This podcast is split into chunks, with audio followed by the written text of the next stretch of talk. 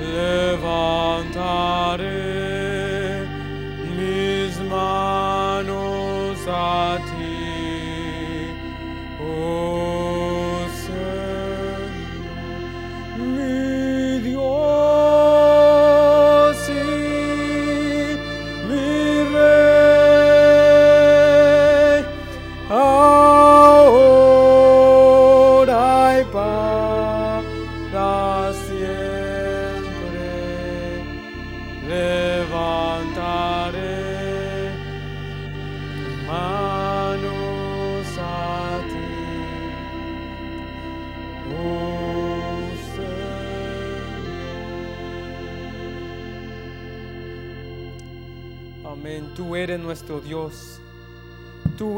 nuestro Dios, Señor.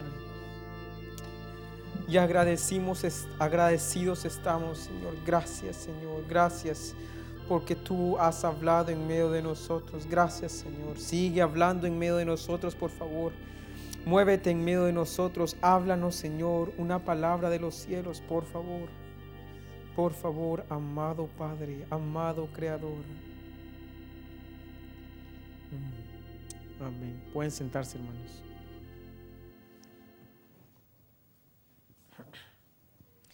Al principio del servicio estaba contento porque dije, van a ser poquitos. Pero qué bueno, hermanos, qué bueno que, que aquí estamos. Em, en los años 80, en- estaba en su apogeo la Unión Soviética. em, y en países como em, Rumanía, eh, Ucrania, lo que estamos viendo ahora, eh, eh, Moldova, todos esos países de Polonia, eh, eran controlados eh, ya sea por la Unión Soviética directamente o indirectamente.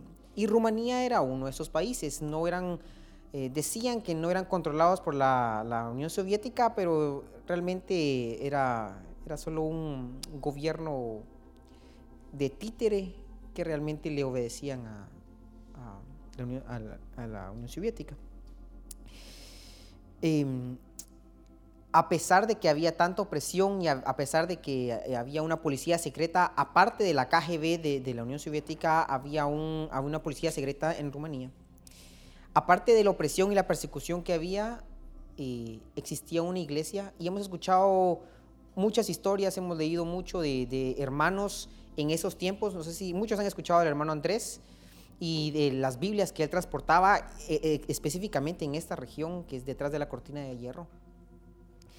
Y este también era el hogar eh, de una mujer pequeña. Ella tenía un metro cincuenta de estatura. Yo soy pequeñito, pero imagínense ella todavía más pequeñita. Su nombre era Virginia Prodan. Creció en, en el comunismo, ella no conoció nada más. Eh, su, su ah, familia, su, al crecer ella tuvo una, eh, eh, una niñez muy difícil, Ah, pero logró superarse. Llegó a Budapest, empezó a estudiar leyes, se convirtió en abogada. Ella no era cristiana, era, del mundo no conocía al Señor. Eh, se casó, tuvo, unas, tuvo hijas y mientras estaba ejerciendo su carrera, eh, el Señor eh, cruzó su camino con un cliente que era un cristiano. Ella estaba arreglándole algo de una propiedad, nada que ver con nada, nada cristiano. Eh, y se topó con este hombre y vio la felicidad que había en este hombre y dijo que, que ¿por qué este hombre será diferente? A través de este hombre ella llegó al Señor, él la invitó a la iglesia y ahí en la iglesia ella, ella entregó su vida al Señor. Eh, y ella continuó ejerciendo su carrera, eh, a pesar de ser un país comunista muy corrupto, siguió ejerciendo su carrera como abogada eh, y empezó a agarrar muchos casos y a defender en corte a muchos, a muchos eh, cristianos. Muchas iglesias que tenían problemas, ya sea que no les daban permiso para, para operar o no les daban permiso para hacer remodelaciones en su iglesia o, reconstruir algo, algo que, se, que tenían dañado. Eh, ella representó a muchos clientes que los, los metían a la cárcel eh, a interrogarlos o que les encontraban Biblias o literatura eh, sospechosa. Y, fue así como eh, se, empezó a involucrar mucho en política porque el gobierno se empezó a interesar en esta mujer. Muchos casos ya los ganaba y los, los, hacía, ver, los hacía ver mal. empezó a llamar tanta la atención su trabajo que empezó a llamar la atención de, la, de los medios de comunicación internacionalmente. En los Estados Unidos, La Voz de América, Em, en Gran Bretaña se hablaba mucho de su trabajo y, el trabajo humanista que ella estaba haciendo en, Rumanía y peleando por, los derechos y por la justicia en ese país. Eh, esto obviamente no le gustó al gobierno. Y empezó ella a sentir que de repente iba en la calle y sentía que alguien la estaba siguiendo. en múltiples ocasiones la intentaron en la calle empujar para que la atropellara un carro. Em, eh, llegó al punto de que estuvo en, arresto domiciliario por varias semanas. Eh, no podían hacerle nada fuerte porque tenía el apoyo de la comunidad internacional, pero de algún modo querían silenciarla.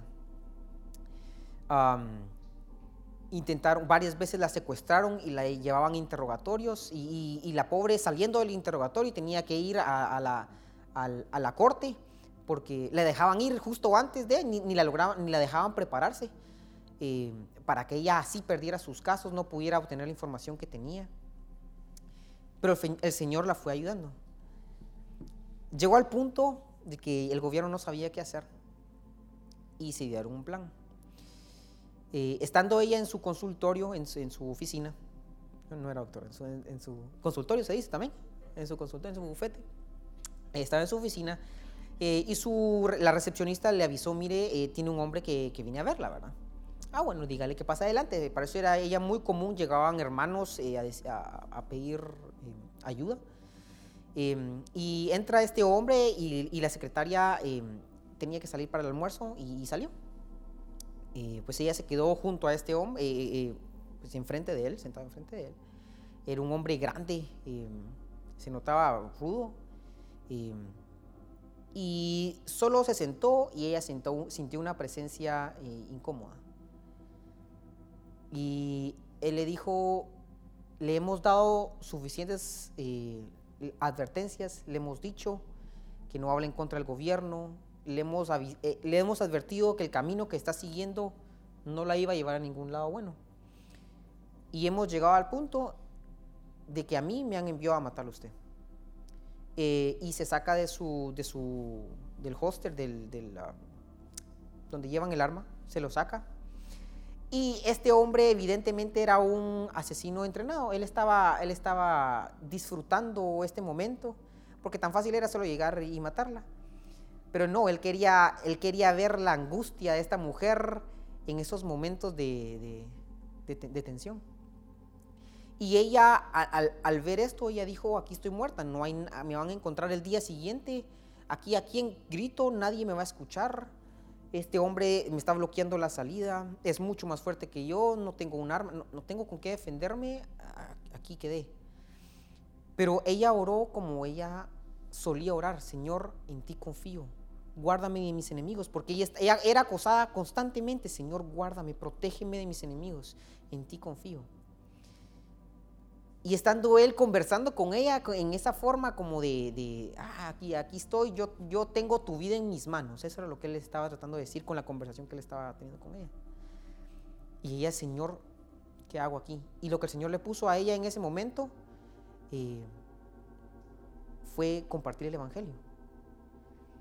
En vez de suplicar misericordia o, ver qué hacer, el Señor le puso compartir el Evangelio. Hermanos, esta pequeña mujer no le llegaba ni al pecho a este hombre. Empieza a compartirle del amor del Señor. Empieza a compartirle la dulzura que es estar en su presencia y lo que el Señor había hecho en su propia vida y cómo Él había restaurado la vida de ella que estaba quebrada y la vida de ella que había sufrido por mucho, porque ella sufrió muchísimo en su niñez. Y cómo el amor del Señor la había traído al Señor. Hermanos, eh, lentamente este hombre bajó su arma, su semblante cambió, sus ojos empezaron a, a poner llorosos y él le decía, no, no puedo matarte, no, no puedo. Y ella empezó a ver el poder del Espíritu y el poder del amor de Dios en ese hombre. Ese hombre salió de ahí un cristiano, hermanos. Él había sido enviado para matarla y él salió un cristiano. Ella no volvió a ver este hombre, no, no, no supo de este hombre hasta años después, aproximadamente como 20 años después, si no mal recuerdo ella, e, ella escribió un libro eh, y él, en alguna de esas, juntas, él, estuvo solo con ella. Eh, ella no sabía quién era él, se acerca él a ella y le dice, mire, me reconoce. Disculpe, fíjese que no lo reconozco. En esto fue en los Estados Unidos. Y él enseña su tarjeta de identificación de la Policía Secreta de Rumanía. Y en ese momento ella se da cuenta de quién era ese hombre. Le dice, yo de su oficina no salí igual. De su oficina salí otro hombre. Ahora yo soy pastor en Budapest. Tengo, eh, estoy a cargo de un orfanato. Estoy a cargo de una escuela para niños también. Y todo por ese momento que yo llegué a usted a hacerle un daño. Y Dios transformó la situación y me rescató a mí. Esta historia eh, eh, fue muy impresionante para mí, cómo el Señor había obrado en este hombre. Y se venía a mi mente cuando yo leía esta, esta historia, en el Salmo 56, 3, 3 y 4. En el día que temo, yo en ti confío. En Dios alabaré su palabra, en Dios he confiado, no temeré. ¿Qué puede hacerme el hombre? en, este, en esta historia hay muchas lecciones, pero eh, una y la que quiero compartir hoy es la confianza que esta mujer tuvo en el Señor. Eh, para ella era una situación imposible, hermanos. La muerte era segura, era segura. No había escapatoria. En el día que temo yo en ti confío. ¿Qué puede hacerme el hombre? muchas veces es irónico, como esta mujer. Es irónico que cuando más necesitamos confiar, más es difícil confiar. Eh, eh, cuando, cuando estamos enfermos, es más difícil confiar en que vamos a estar sanos. Eh, cuando estamos en una situación difícil económica, es más difícil saber que vamos a salir. Pero si conocemos a ese Dios omnipotente como esta mujer, que vez tras vez lo había conocido y múltiples veces la había salvado de la muerte, si conocemos este Dios omnipotente, omnisciente, podemos confesar lo que David dice en este salmo. No, eh, estoy confiado, no temeré. Y David sabía muy bien de esto. Él escribe abundantemente de este tema en los salmos y quisiera centrarme esta noche en, uno de esos salmos, en el Salmo 31. Eh, vamos a leer bastante de este salmo, en el versículo 1. Al músico principal el, título de este salmo dice declaraciones de confianza. Al músico principal, Salmo de David, en ti, oh Jehová, he confiado. No sea yo confundido jamás. Líbrame en tu justicia. Desde este primer versículo, hermanos, él enfatiza su confianza. Señor, yo he confiado en ti. Te ruego que yo no sea avergonzado. Que no, que no vean los enemigos en dónde estoy, que no sea yo arruinado, que no sea avergonzado tu nombre, que no sea avergonzado yo, porque yo estoy poniendo en ti toda mi confianza. En la Biblia de las Américas dice, en ti, oh Señor, me refugio. En vez de eh, en ti he confiado, en ti me refugio. En ti encuentro mi lugar, mi lugar seguro. Él sabía que, el Señor iba a salir a su defensa, Él iba a hacer su justicia, Él iba a hacer justicia por Él.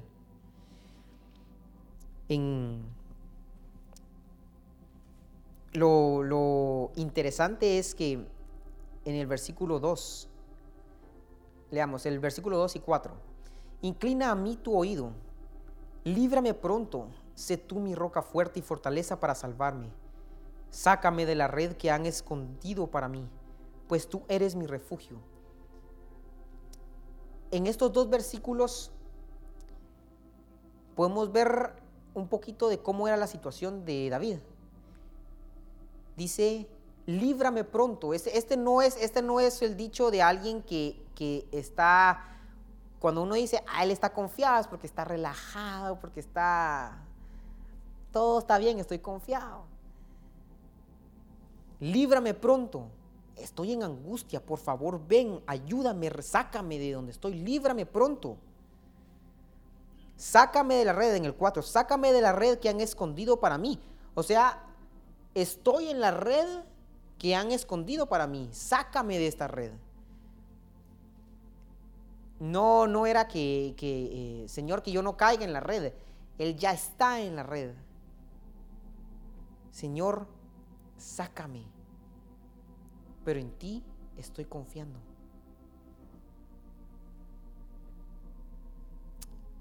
podemos verlo un poquito más y, el, Salmo va ahondando más de la situación de, David. En el versículo 9, Ten misericordia de mí, oh Jehová, porque estoy en angustia. Se han consumido de tristeza mis ojos, mi alma también y mi cuerpo, porque mi vida se va gastando de dolor y mis años de suspirar. Se agotan mis fuerzas a causa de mi iniquidad y mis huesos se han consumido. De todos mis enemigos soy objeto de oprobio y de mis vecinos mucho más, y el horror de mis conocidos, los que me ven fuera, huyen de mí. He sido olvidado de su corazón como un muerto. He venido a ser como un vaso quebrado, porque oigo la calumnia de muchos. El miedo me asalta por todas partes, mientras consultan juntos contra mí e idean quitarme la vida lo, menos que este hombre tenía era, quietud, hermanos. O sea, solo con leer esa descripción, quieren quitarme la vida, se está consumiendo de tristeza en mis ojos, soy el oprobio de mis enemigos, he sido olvidado como un muerto. Este, hombre no está relajado y de vacaciones en Roatán, está en un lugar difícil se nota la angustia que, este hombre tiene en su alma. Pero miren la resolución que él tiene en el versículo 14. Mas yo, yo en ti confío. A pesar de todo lo que todo lo que estoy pasando, yo en ti confío. Oh Jehová, digo, tú eres mi Dios, mi Dios y mi Rey, ahora y para siempre.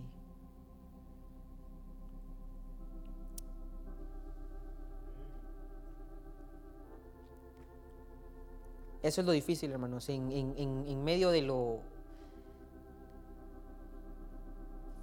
donde no hay salida, en medio de, esas circunstancias y todos nos topamos en la vida con circunstancias así. En medio de esas circunstancias, Señor, yo en ti confío, tú tienes el control de esta situación. Más adelante, en el versículo 19, podemos ver el resultado de haber confiado en el Señor. En el versículo, del versículo 1 al 18, él, eh, él expresa su confianza, pero Señor, estoy en este hoyo, estoy en esta red, estoy en este, este lugar difícil. Y en el versículo 19, les, les voy a leer la nueva traducción viviente. Qué grande es la bondad que has reservado para los que te temen. La derramas en abundancia, tu bondad, la derramas en abundancia sobre los que acuden a ti en busca de protección y los bendices ante la mirada del mundo. Otra vez, no seremos avergonzados ante la mirada del mundo, todos verán tu grande bondad para con mi vida. Y aquí están dos grupos. En, la Reina Valera dice, eh, has guardado a los que te temen eh, y has mostrado tu, bondad a los que esperan en ti. Eh, y esto está muy, muy unido, los que temen a Jehová y los que esperan, los que confían. En Proverbios 14, 26 y 27 dice, en el temor de Jehová y este lo memorizaron, en el temor de Jehová está la fuerte confianza. Ahí vemos, el temor y la confianza están ligados, están unidos. en el temor de Jehová está la fuerte confianza y esperanza tendrán sus hijos. El temor de Jehová es manantial de vida para apartarse de los lazos de la muerte. Y si caminamos, hermanos, en, en ese temor, veremos que el Señor nos libra de muerte. Y muchas veces hemos escuchado eso. Si caminamos en el temor del Señor, solo por ese hecho estamos siendo librados del camino de perdición, del camino de muerte, del camino que que nos lleva a la destrucción. Y no necesariamente cuando, siempre uno cuando escucha el temor de Jehová, a uno le, le viene el, miedo, el, ay, me va a pegar, me va a disciplinar. Pero no necesariamente es un temor de castigo, es un temor de, de defraudarlo, es un temor de, de desagradarlo, de, de, alejarlo, un temor de, avergonzarlo, de, de entristecerlo, temor de, de estropear nuestra relación con Él. No quiero que nada se meta en medio de, Él y yo. Y si yo hago esto, si yo hago aquello, voy a estropear eso. El temor de Jehová y la confianza están muy ligados, hermanos muy ligados. El siguiente versículo en, Proverbios, eh, perdón, en Salmo 31, versículo 20. En lo secreto estamos viendo lo que sucede con aquel que confía en Jehová. En lo secreto de tu presencia los esconderás de la conspiración del hombre. Los pondrás en un tabernáculo a cubierto de contención de lenguas. Qué lindo, hermanos a pesar de que este hombre está en gran remolino y en gran angustia y en gran eh, persecución y en una situación difícil, Él le promete, como has confiado en mí, te pondré en lo secreto de mi presencia y te esconderé de la conspiración del hombre. Te pondré en un tabernáculo a cubierto. Te voy a meter al tabernáculo, te voy a meter bajo mis alas, te voy a recoger, si confías en mí. En lo secreto de tu, de tu presencia. En el, en, el, en el, siguiente salmo, en el, el Salmo 32, versículo 7, dice, tú eres mi refugio, me guardarás de la angustia, con cánticos de liberación me rodearás. Esta palabra refugio es exactamente la misma palabra que secreto es ese lugar seguro. Ese lugar, cuando uno dice, eh, tengo un escondite, en ese lugar, en ese escondite, ahí te guardaré, aquel que confía en Jehová.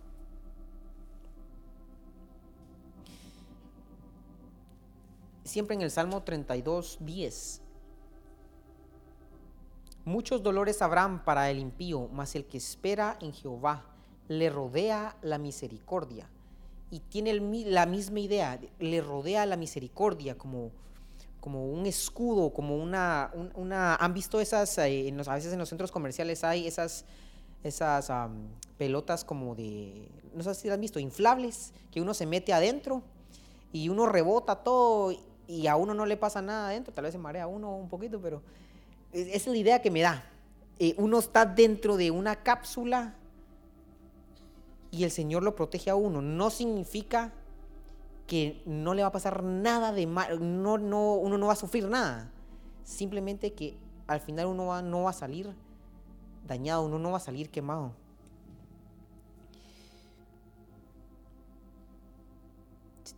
La protección no significa que viviremos una vida sin eventualidades o sin, sin como David. David es un personaje que tuvo valles, tuvo montes.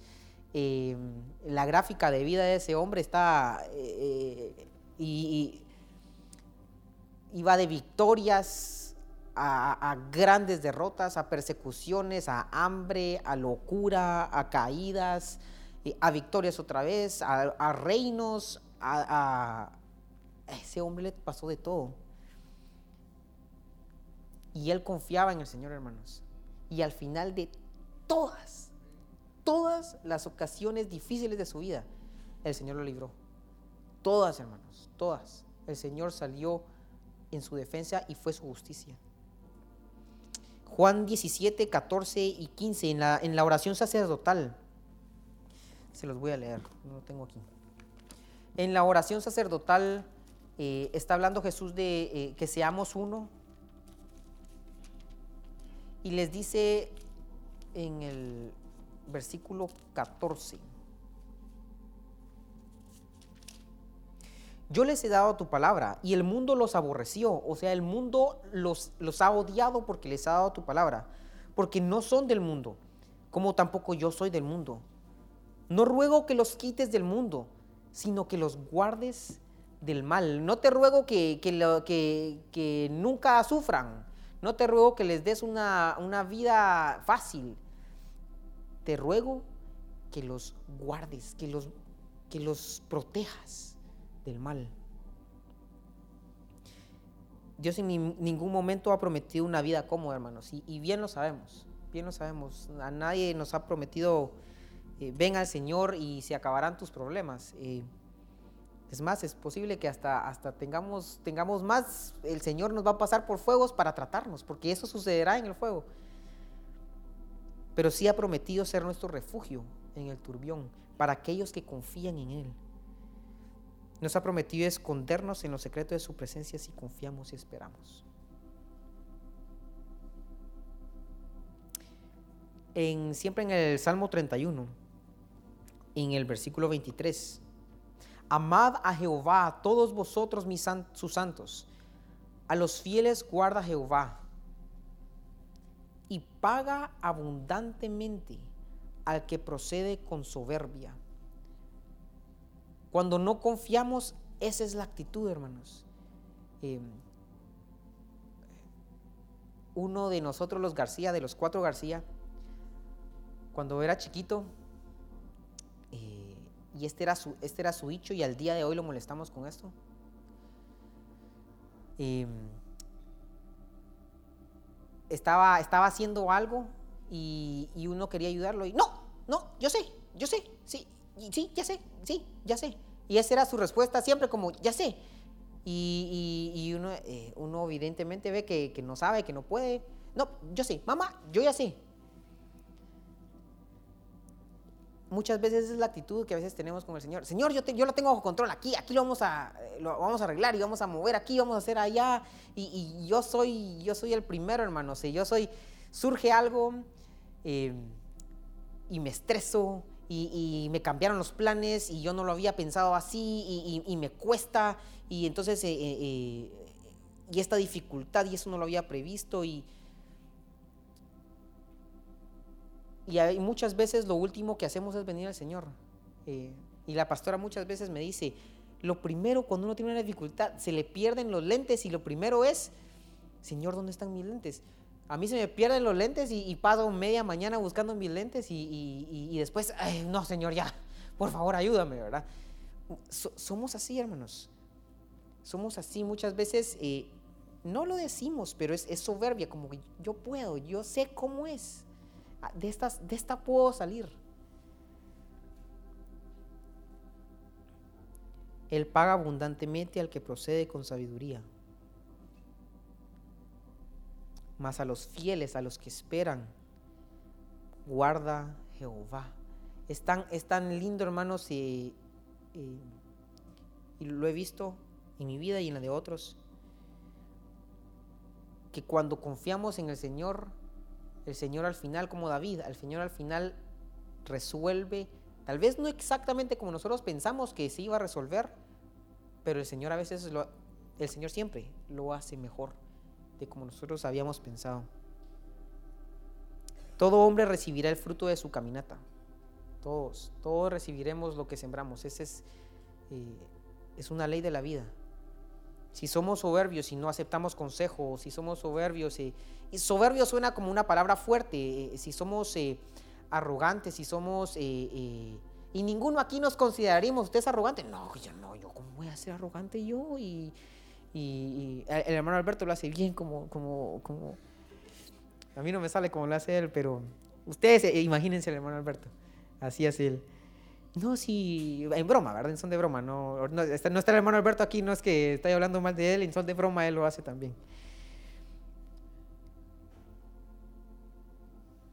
Es un, es, reflexionemos en nuestro corazón, la actitud de nuestro corazón. Estamos entre el grupo de los, de los fieles, de los que esperan y de los que confían, o en ese grupo de los arrogantes y soberbios.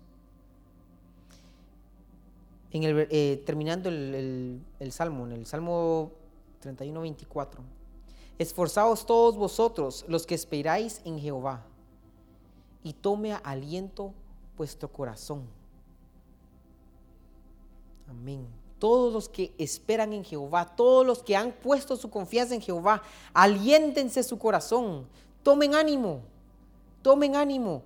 Pueden que estén en la red del enemigo como lo estaba David, Puede que estén clamando, Señor, líbrame. Tomen ánimo. Tome aliento vuestro corazón. En el Salmo 33, en el versículo 18. He aquí el ojo de Jehová sobre los que le temen, sobre los que esperan en su misericordia. Este versículo se me hace como, como cuando uno le hace, te estoy viendo, me estoy fijando en ti, me, me interesa lo que estás haciendo. Mm, este, este está, este está bueno. Él pone el ojo sobre los que le temen. He aquí el ojo de Jehová sobre los que le temen, sobre los que esperan en su misericordia para librar sus almas de la muerte y para darles vida en tiempo de hambre. Y esa es una clave para estos días que vienen, hermanos, para librar sus, sus almas de la muerte y darles vida en tiempo de hambre. Nuestra alma espera a Jehová, nuestra ayuda y nuestro escudo es Él. Por tanto, en Él se alegrará nuestro corazón, porque en su santo nombre hemos confiado. Sea tu misericordia, oh Jehová, sobre nosotros, según esperamos en ti. Voy a leer ese versículo un poquito diferente. Sea tu misericordia derramada sobre nosotros a la medida en que hemos esperado en ti. El Señor es un Dios grande en misericordia, grande en paciencia, hermanos.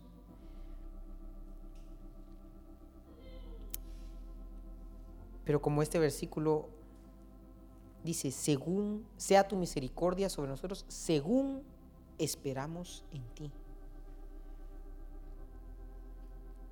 Venía, venía a mi mente el,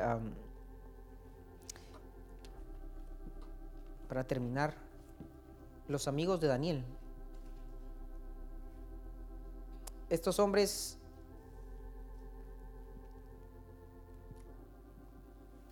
eran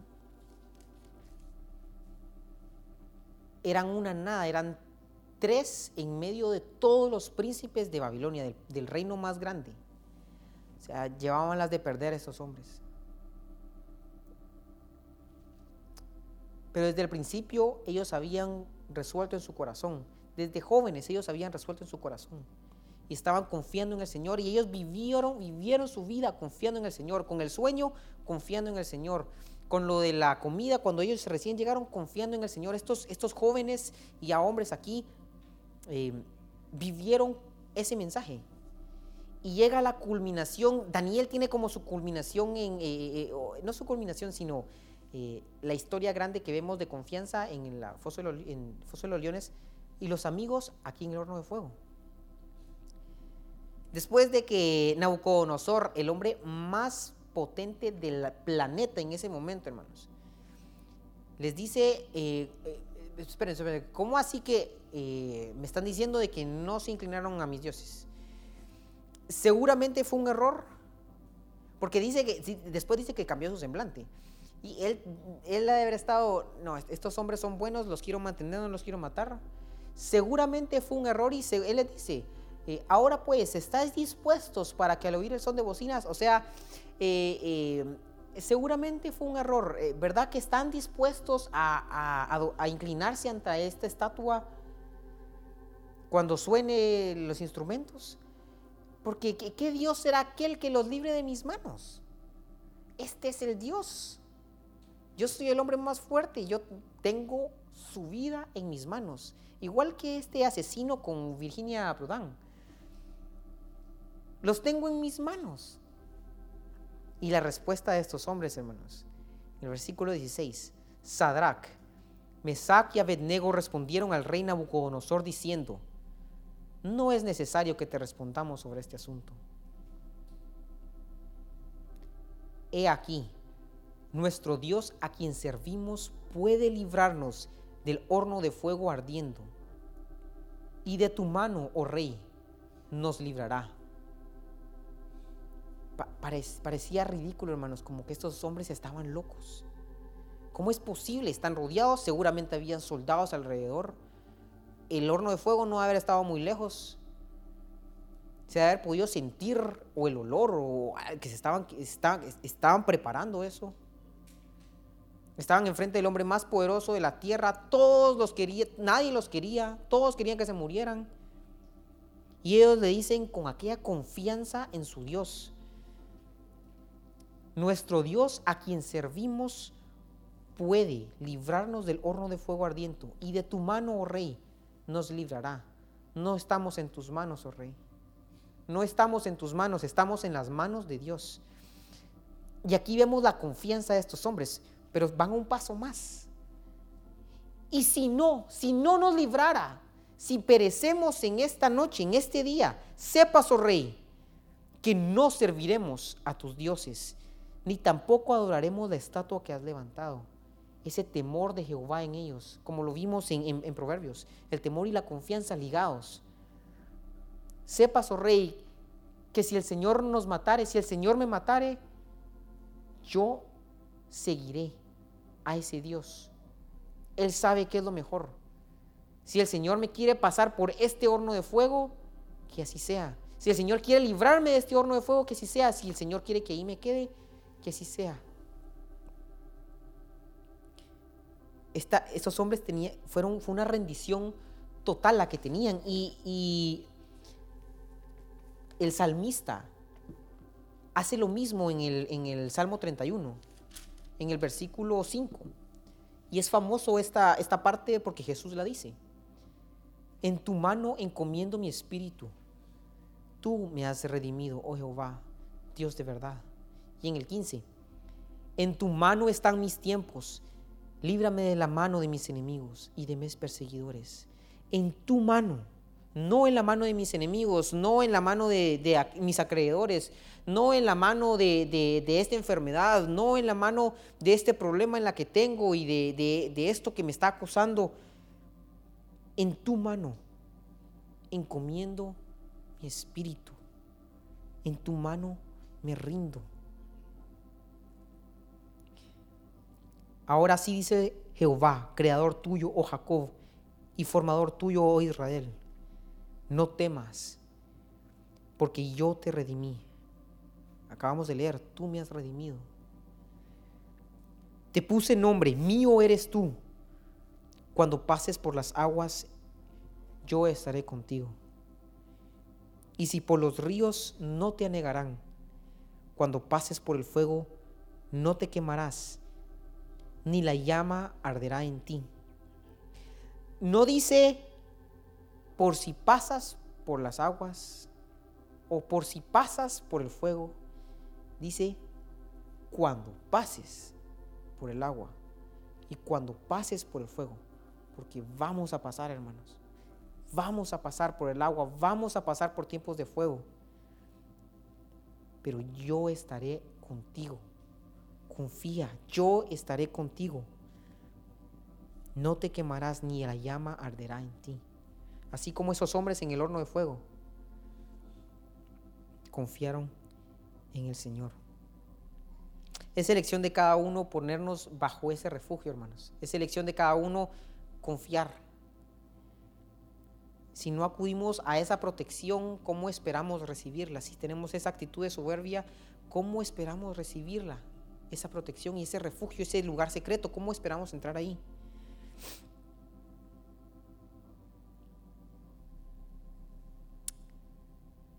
Dios es misericordioso y tierno, hermanos, pero Él no va a forzar a nadie debajo de sus alas. Él no hasta como que, vengan, vengan, yo quiero protegerlos y vénganse a la fuerza. No.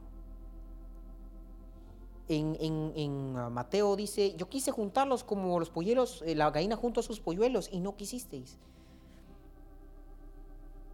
Vamos a ser como, como ese pueblo de Israel que no quiso, no, no quiero estar debajo de tus alas, estoy bien, yo salgo. Sa- Aquí salimos.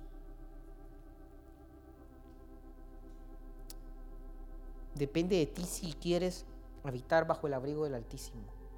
Si quieres, si tomamos esa decisión, voy a confiar y me voy a poner debajo y debajo de sus alas en ese lugar secreto. Pongámonos de pie. Eh, quisiera que cantáramos.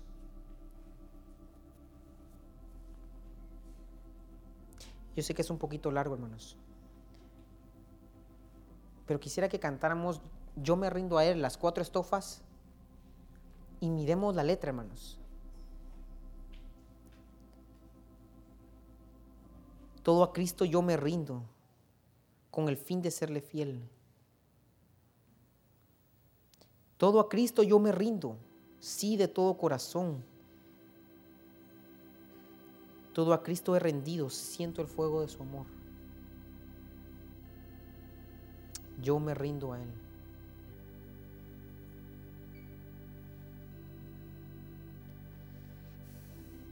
Todo a Cristo yo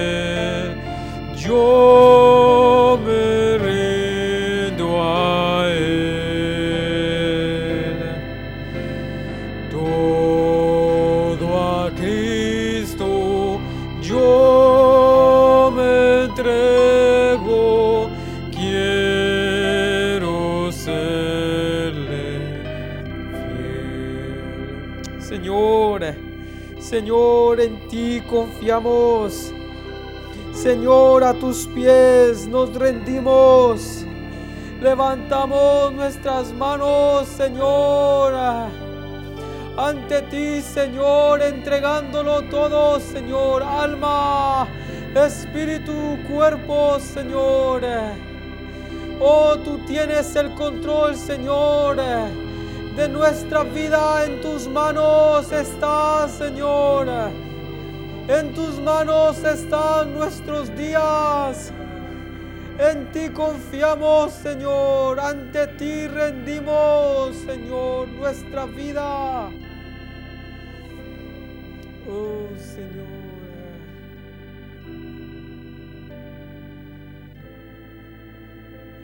Oh, cuán dulce es confiar en aquel que hizo el universo con sus dedos. Oh Señor, tú, Dios omnipotente, Dios omnisciente, ¿cómo no cuidarás? ¿Cómo no guardarás a los tuyos? ¿Cómo no, Señor, serás atraído por los que esperan en ti? Señor, quita el orgullo de nuestros corazones, la soberbia de nuestros corazones y que nos rindamos y confiemos, que esperemos en ti, Señor. Tú eres la respuesta, tú eres, Señor, el camino.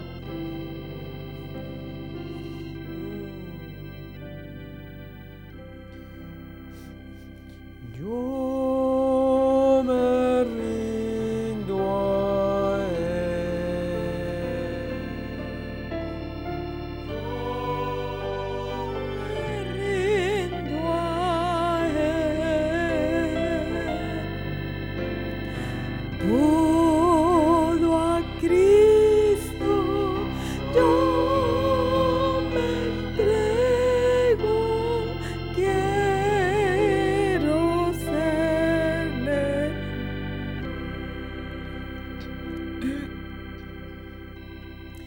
Esta palabra es del Señor para nosotros esta noche.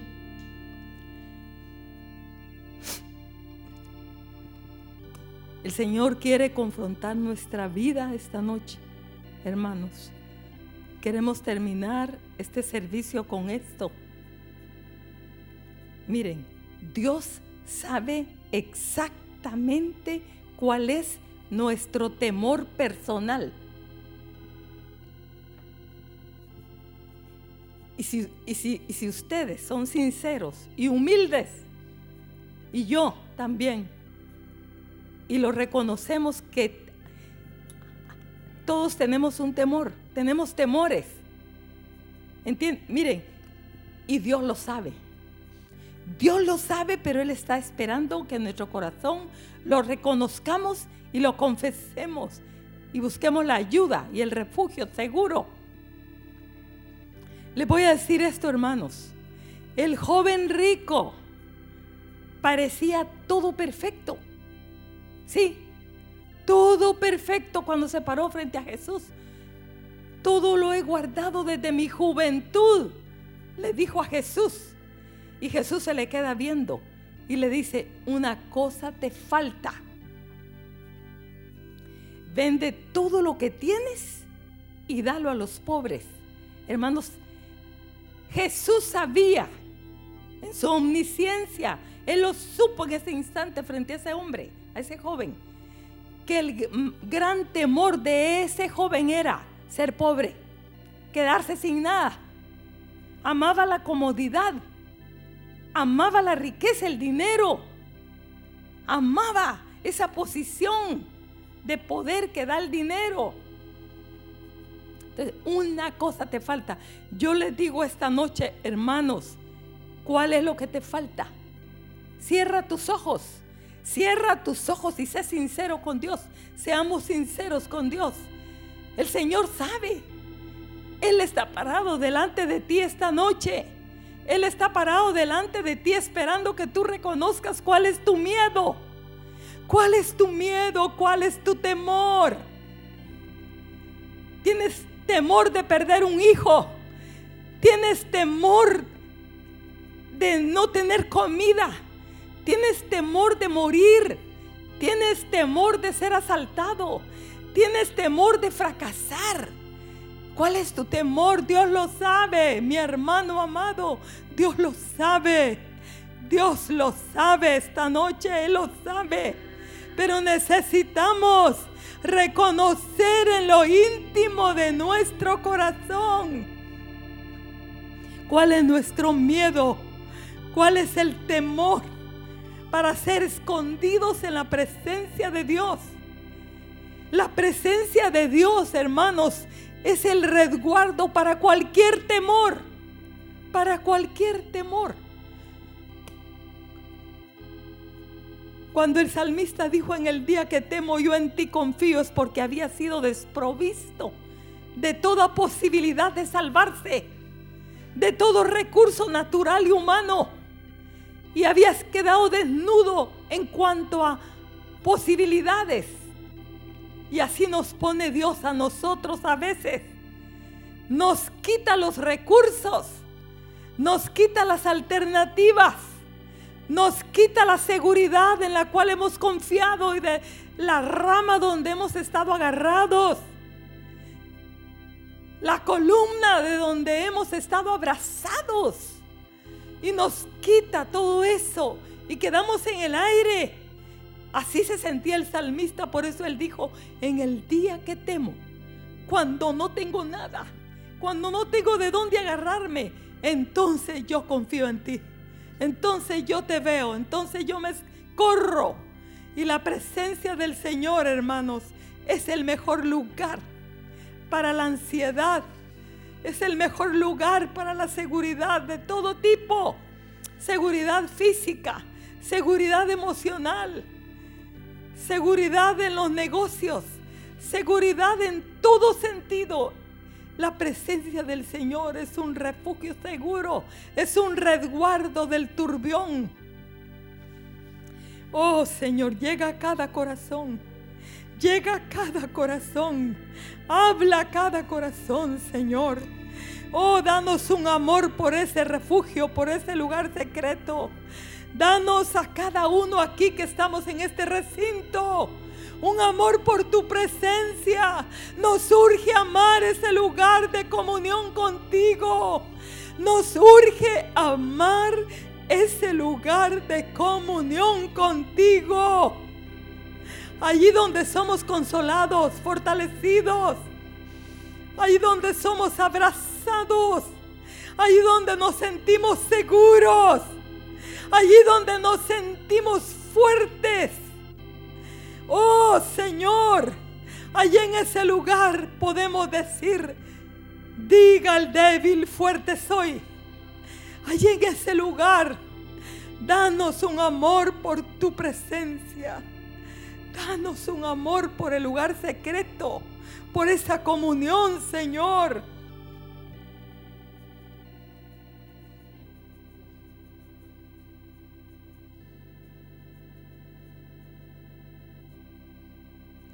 Oh Señor.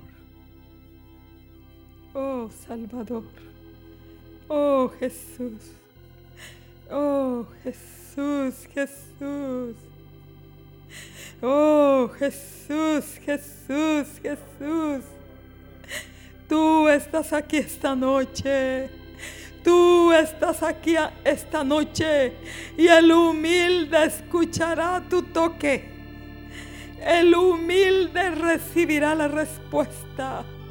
El humilde recibirá entendimiento. El humilde llevará, Señor, la porción que su alma necesita esta noche. Quédate con nosotros, Señor. Sigue obrando. Síguenos hablando. Mientras vamos a nuestros hogares, síguenos hablando de esta palabra. Oh, síguenos atrayendo, Señor. Síguenos atrayendo a ese lugar de comunión contigo. Gracias por tu palabra, Señor, que nos da, nos hace meditar y reflexionar Gracias te damos esta noche, Señor, por tu dulce y santa presencia. Aleluya. Dios los bendiga, hermanos. Vayamos en nuestros corazones meditando, ¿verdad? En esta palabra.